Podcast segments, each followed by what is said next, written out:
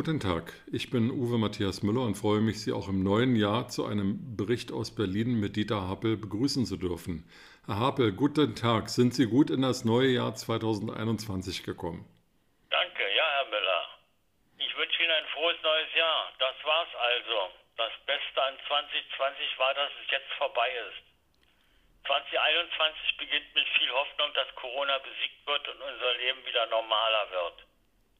Nicht normal war die Silvesternacht in Berlin, auch wenn man es sich schönredet. In Berlin galt Silvester ab halb 14 Uhr Alkoholverbot auf Straßen und Plätzen, in 56 Böllerverbotszonen, was für ein Wortungetüm galt Böllerverbot. Stadtweit galt ein Versammlungsverbot. Mehr als 2900 Polizisten wurden aufgeboten, um Sicherheit und Ordnung durchzusetzen. Polizei und Feuerwehr waren im Ausnahmezustand. Zur nüchternen Bilanz der Nacht der Nächte gehören mehr als 700 Festnahmen durch die Polizei wegen diverser Ordnungswidrigkeiten und Straftaten. Es gab mehrfach Angriffe auf Polizisten mit Pflastersteinen und Feuerwerkskörpern.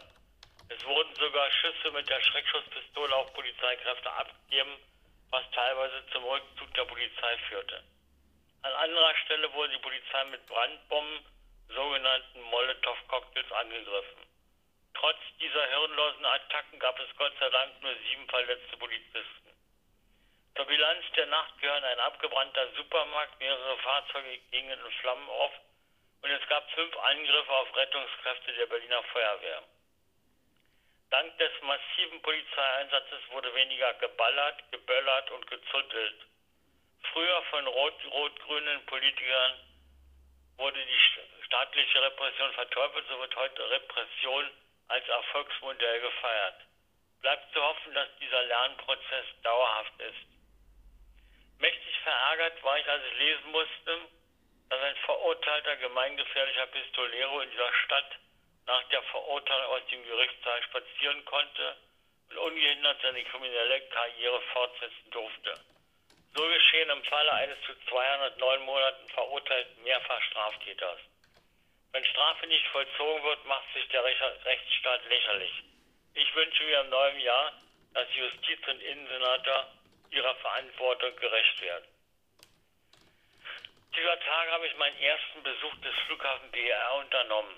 Voller Anspannung versuchte ich mehrmals als mäßig trainierter Autofahrer den ausgeschilderten Parkbereich anzusteuern. Nach dem fünften Versuch gelangte ich endlich in den Parkbereich für 7 Euro die Stunde. Könnte also noch verbessert werden. Von vier Parkautomaten war immerhin einer benutzbar. Über einen Betongang vorbei am Flughafenhotel Steigenberger gelangte ich in die wuchtig mächtige Empfangshalle, die sicherlich auch als Halle des Volkskongresses der chinesischen KP vermietet werden könnte. Der Neubau präsentiert sich gut beleuchtet mit geringer Aufenthaltsqualität. Vielleicht wirkt der Flughafen nur deshalb so trostlos, weil so wenig Flugbetrieb ist. Unverändert freue ich mich über die Flughafeneröffnung am 31. Oktober 2020, 3073 Tage nach dem ursprünglich geplanten Eröffnungstermin. Trostlos ist auch die Bilanz des Senats bei der Schaffung bezahlbaren Sozialwohnungen. Statt der geplanten 8500 neuen Sozialwohnungen wurden lediglich 5.800 solcher Wohnungen im Förderzeitraum 2019-20 fertiggestellt. Also wurden 2.700 Wohnungen wegen administrativen Versagens nicht gebaut. An ihren Taten sollt ihr sie erkennen. An dieser Stelle danke ich dem Senat für nichts. Hoffentlich war das Jahr 2021 bis zur Landtagswahl oder Abwahl im September von mehr Tatendrang des Senats geprägt. Im Wahljahr gibt es viel zu tun. Eine bürgernahe, funktionierende und moderne Verwaltung schaffen, Bürgerämter, Standesämter und Kfz-Zulassungsstellen mit zeitnahen Terminen für die Bürger. Darüber wäre der Bürger schon erfreut. Schön wäre es auch, wenn die Stadt sauberer werden könnte. In einer Berliner Zeitung beschreibt eine 21-jährige Neuberlinerin ihre negativen Eindrücke der Stadt wie wahrnehmbare Obdachlosigkeit im Stadtbild und achtlos auf die Straße geworfenen Müll. Ich wünsche mir für 2021 unter anderem, alle wahllos umarmen zu dürfen, die sich dafür eignen.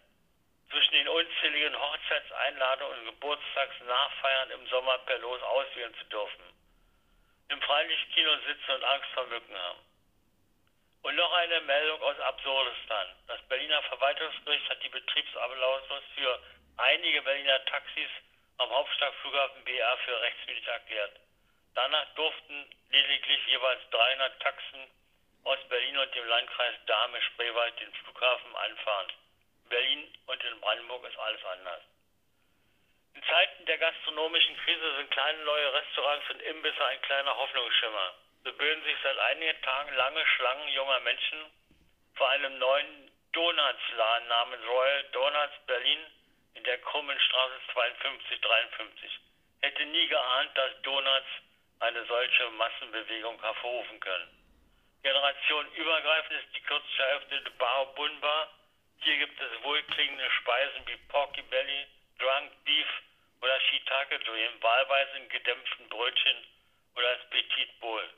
Ich finde das Bar Bonn empfehlenswert. Im Außerhausverkauf am Stuttgarter Platz 2 kann man die Köstlichkeiten erwärmen.